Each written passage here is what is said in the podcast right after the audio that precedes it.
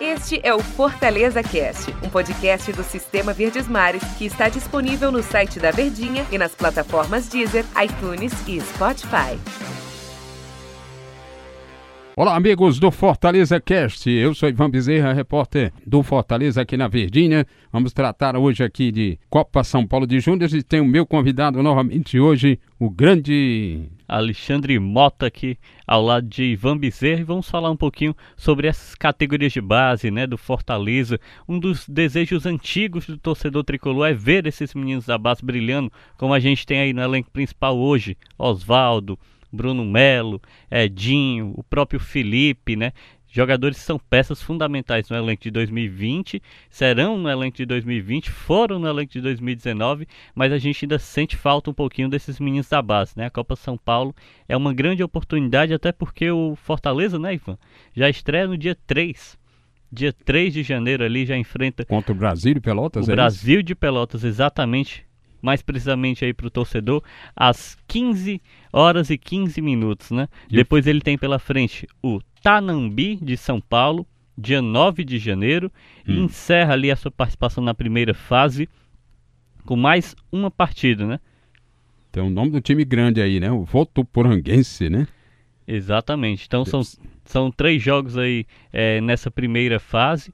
É, a gente sabe que Fortaleza tem tido dificuldades, né? Inclusive não avançou na primeira fase na competição em que ele esteve participando, né? Já nessa temporada.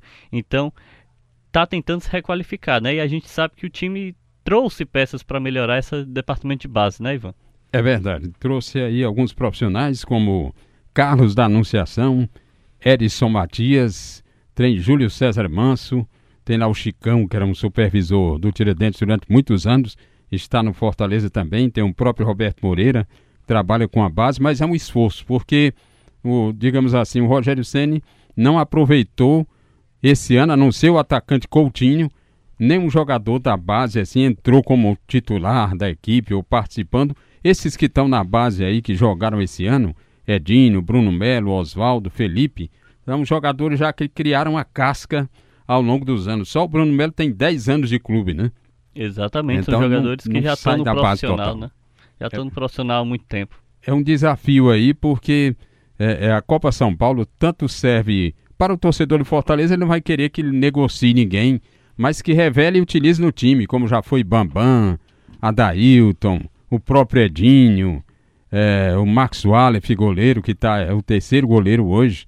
Então é, é o desejo do, da torcida do Fortaleza é que surja alguém na base, porque há um investimento aí de em torno de 200 mil mensais para que se revele esses valores. Eu não sei se o Rogério Ceni vai ficar utilizando só jogadores talhados aí para a primeira divisão em competições importantes ou se ele vai dar chance a alguém, né? No momento não está se vislumbrando ninguém que possa entrar logo no time, né? É, exatamente. O, o, Coutinho, né, que foi o único jogador que ele utilizou, é o jogador que tem mais estrela dessa base tricolor, né? É, é aquela peça em que se deposita alguma esperança. Ele atuou, torcedor vai lembrar daquele jogo contra o Atlético Paranaense, lá na Arena da Baixada, Douglas Coutinho entrou ali no segundo tempo, né? Fe teve alguns minutos em campo naquele jogo em que o Fortaleza foi eliminado, mas posteriormente não foi mais aproveitado. Desse time que vai jogar a Copa São Paulo, a gente está citando Douglas Coutinho, mas ele inclusive sequer está relacionado nessa primeira base, né, que foi apresentada de jogadores relacionados, convocados, o time vai viajar agora dia 30 de dezembro, Douglas Coutinho nem está lá, então a gente ainda vai tentar descobrir por quê tá, por, por ser o jogador mais talentoso, assim, que a gente possa ver com potencial de, de profissional. Mas a gente tem também o Meia que treinou com o time, né?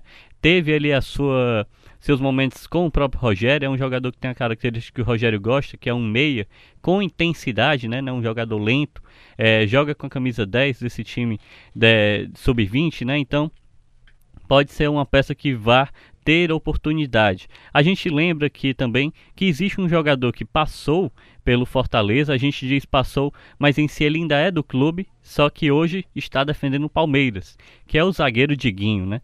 E isso para vocês perceberem também como é importante esse trabalho de revelação de jogadores. A gente citou os jogadores do time principal, mas o Diguinho, ele atuou no Vitória, foi bem, voltou para o Fortaleza, não teve oportunidades, jogou um, uns dois jogos, exatamente dois jogos ali da Copa do Nordeste, e aí logo foi emprestado ao Palmeiras. Está no Palmeiras, jogando de titular na equipe sub-20 do Palmeiras, inclusive foi convocado para a seleção brasileira.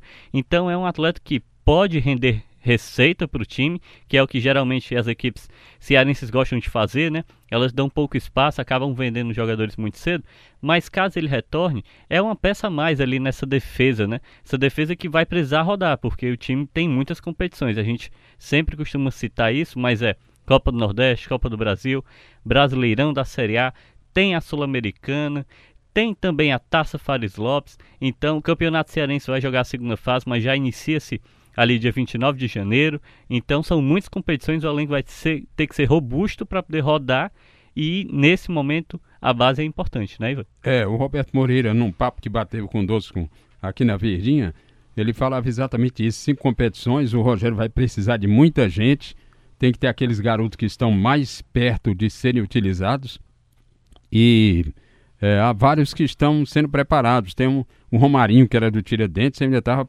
verificando aqui se ele está nesse grupo, porque a diretoria ainda vai a, a, ampliar aqui a, o, o, leque aqui de opções, divulgando mais nomes, porque apareceram poucos aqui para nós nas informações oficiais, para saber se Romarinho, não é o Romarinho que disputou a Série A, não, é outro Romarinho que tem lá que veio do Tiradentes, se ele, se ele também vai. Surgiu aquele jacaré no, no Fortaleza, ele emprestou, parece para o Icasa, não sei para qual clube, e assim há uma deficiência, mas é, de, de, surgir novos valores. Mas é, os tempos até que mudaram, porque o Fortaleza antes viajava de ônibus né, para a Copa São Paulo. Jogadores, quando surgiu o Bambam, surgiu a Dailton e outros jogadores, eles viajaram aqui de ônibus, viajavam de ônibus e no meio do caminho eles passavam um ano novo dentro da, do, dentro do ônibus. Da né? viagem, né? Da viagem. O ano novo já era um sacrifício para o jogador, que ele já perdia todo aquele contato com a família na luta por esse sonho e no meio do trajeto, muitas vezes o ônibus quebrava, ou eles tinham que parar, o ônibus ia na frente e eles correndo para fazer o exercício e tirar aquele ácido lático no caminho. Agora a viagem é de avião e tudo, então supõe-se que através desse aporte maior, desse apoio maior, logística melhor, possam surgir jogadores. O Rogério vai utilizar esses atletas, creio eu, nas cinco competições e com certeza deve espalhar jogadores aí nas outras para priorizar Sul-Americana, Série A, né? As eliminatórias aí que ele tem pela frente, né, que são jogos muito importantes, e certamente eles serão utilizados na Fares Lopes, né? A gente às vezes conta assim competições, nem conta com a Fares Lopes, essa seria a sexta competição, mas é uma competição oficial em que os clubes enf enfrentam, né, no caso o Ferroviário joga com seu time principal, né? Calcaia, que estará aí é, como debutante na Série A do Campeonato Cearense, joga com seu time principal e vale vaga na Copa do Brasil, né? Já projetando 2021. Então é uma competição oficial em que esses meninos têm essa oportunidade. Agora é preciso colocá-los para jogar lá e também colocá-los no profissional, né? Precisa dessa oportunidade, porque se a gente olha para os títulos que Fortaleza tem, né? Esse ano, 2019, ele venceu Campeonato Cearense de Futsal Sub-13, campeonato sub-13, né, da Copa Euler Barbosa, que é de futebol de campo. Sim. Ganhou sub-14, né, da Copa Seromo. E foi campeão do, também, né, campeão invicto da Copa Seromo, categoria sub-20. Então ali ele tem algumas tem alguns títulos, mas a gente tem, né, o arquival foi para a final da Copa do Nordeste sub-20, né? Então, isso já mostra ali um pouco de disparidade nesse sentido de alavancar essas categorias de base. E a gente também sabe, até a informação aqui de bastidores que a gente tem, é que é, os anos na Série C, eles também fizeram e impactaram muito esse trabalho, né? Porque Com naquela certeza. época se quer investir-se, né, em categorias de base, se quer investir assim em jogadores novos talentos, né? E isso está mudando. Isso na verdade vai mudando porque agora o clube está investindo aí não só no centro de excelência, mas tem uma série de melhorias estruturais também para você ter Ribamar Bezerra, que é onde fica de fato essa base, onde são talhados né, esses meninos do PC, porque a gente já viu ao longo da história jogadores né, que se firmaram como grandes destaques. A gente tem um caso recente que é o Everton Cebolinha, né, que foi revelado pelo Fortaleza, jogou nas categorias de base, nunca jogou no profissional, mas hoje é uma das estrelas da seleção brasileira, jogador que tem 23 anos. É verdade. Você vê se o Cebolinha tivesse surgido agora, com certeza o Rogério utilizaria, ele teria despontado no Brasileirão, seria negociado, o clube teria ganho um bom dinheiro com ele. Mas ele foi negociado num período aí meio tenebroso do clube, que não havia muitas finanças, foi preciso ser vendido, se não me engano, por 250 mil, uma quantia irrisória, que hoje não é nem o salário dele lá que ele ganha, né? Então, o Fortaleza já conseguiu alojar 50 meninos no CT Ribamar Bezerra, que eles vivem lá, dormem lá, e se, se encaminha o clube para tirar aquele certificado de clube formador. E aí ele passa a ter verba da CBF para base, mas tem que atingir vários pré-requisitos, preencher e para que seja isso homologado. Gasta na base o Fortaleza em torno de 200 mil, disse o Roberto Moreira, por aí. Ele disse que passa um pouco ou diminui, ou está sempre um valor próximo disso aí. Um valor variável ali. É, né? um valor variável, pelo menos para quem não tinha nada na base, era só a boa vontade lá dos jogadores e do técnico Jorge Veras, que faz muita falta, porque quando o Fortaleza mais avançou, foram com dois profissionais, Jorge Veras e também com Daniel Frasson, que era treinador da base. Agora se procura, espera-se que esse Laelson aí possa fazer um bom trabalho. É, porque esses nomes que o Fortaleza trouxe é até interessante já vislumbrar que ele está se preocupando mesmo com a base porque trouxe nomes de grandes equipes, né? É, como você citou, o Erisson Matias, né, trabalhava no Flamengo com um papel ali de captação, né, de jogadores, Sim. de contratação de novos meninos, né, das categorias de base. O Carlos Anunciação trabalhava no Vitória, teve um, um período ali de conquistas no time baiano. Então é a chegada de pessoas que possam alavancar isso. E isso é importante porque às vezes o torcedor pensa, é a safra é ruim, mas não é só a safra, né? Por trás hum. da safra existe toda uma estrutura que é preciso dar esse suporte para o menino poder se destacar, né? Assim como trazer jogadores que a gente sabe, né? É, esse ano o Fortaleza trouxe até dois meninos do Grêmio para poder integrarem ali o time da Fares Lopes, né?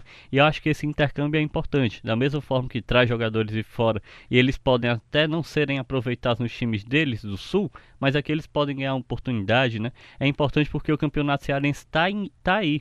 Já batendo na porta e o time precisa estar tá forte para disputar, porque o Fortaleza entra na competição brigando pelo um bicampeonato. Perfeito. Alexandre, quero lhe agradecer a participação aqui no nosso Fortaleza Cast, mais um que você coleciona aí, torcedor e tricolor, e possa ouvir quando for possível. Um abraço, Alexandre, um abraço ao torcedor e ao amigo da Verdinha. Aquele abraço a todo mundo, estamos aí com as notícias do Fortaleza.